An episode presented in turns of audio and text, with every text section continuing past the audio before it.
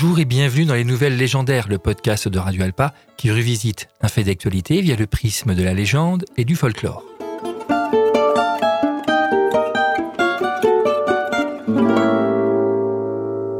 Il existe un dicton qui dit que ailleurs l'herbe est toujours plus verte.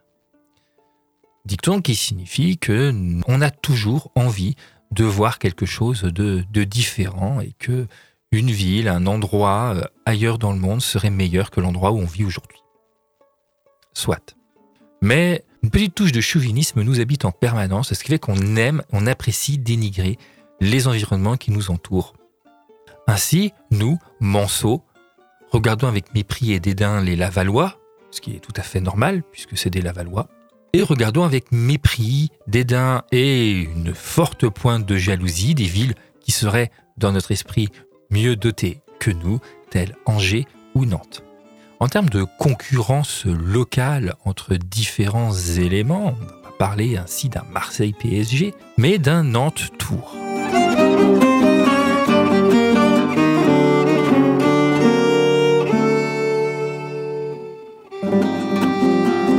Tours, ville charmante, possède une spécialité culinaire que vous devez avoir entendue, les rillettes ce n'est pas la même recette que les rillettes du Mans, ça je le concède.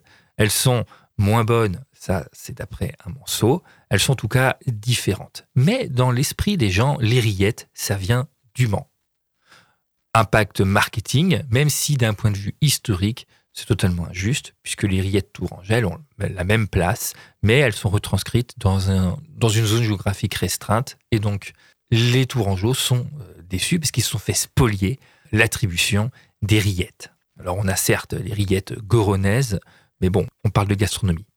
Donc nous ne l'aborderons pas aujourd'hui. Alors vous allez dire, c'est quand même injuste, mais les Tourangeaux se sont fait spolier d'autres éléments. La soierie, par exemple. Si on pense à la soierie, en France, les canuts, on va imaginer directement la ville de Lyon, capitale du textile pendant très longtemps en France, avant que l'industrialisation et la mondialisation mettent un terme à ce règne. Et pourtant, la soierie, les grandes entreprises de soie, initialement, sont tourangelles. En effet, Tours est une cité de la soie. Même si une simple petite recherche Google vous mettra directement les soieries de Lyon en devant, mais les soieries tourangelles étaient très importantes, jusqu'à 40 000 personnes avaient des emplois directs ou indirects au 19e siècle à Tours. C'est oublié, ça reste une, une sorte de euh, célébrité locale mais non plus nationale. Alors c'est totalement injuste ce qui se passe pour cette ville de Tours, mais même encore aujourd'hui, Tours prend des petits taquets régulièrement euh, sur leur patrimoine qui se trouve être spolié à leur corps défendant.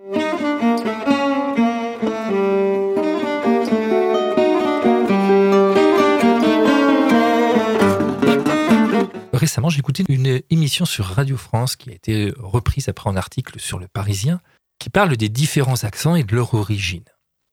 Et là, j'ai été surpris de ce que j'avais appris à l'université, c'est que l'accent que l'on a tous, plus ou moins, l'accent français en général, en fait, hein, une sorte de plat neutre, serait un accent donc parisien.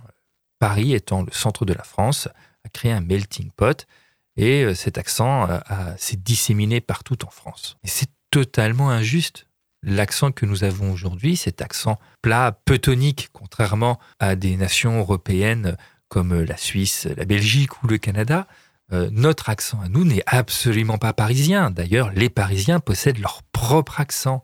Cet accent est tourangeau. On estimait déjà au XIXe siècle que l'endroit où on parlait le mieux, la, euh, région de, de Saché, les régions de naissance de Balzac.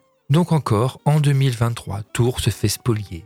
Ses rillettes, sa soierie, maintenant son accent, alors que pourtant cette ville magnifique avec son patrimoine exceptionnel, c'est un morceau qui vous le dit, mérite bien qu'on y fasse un tour.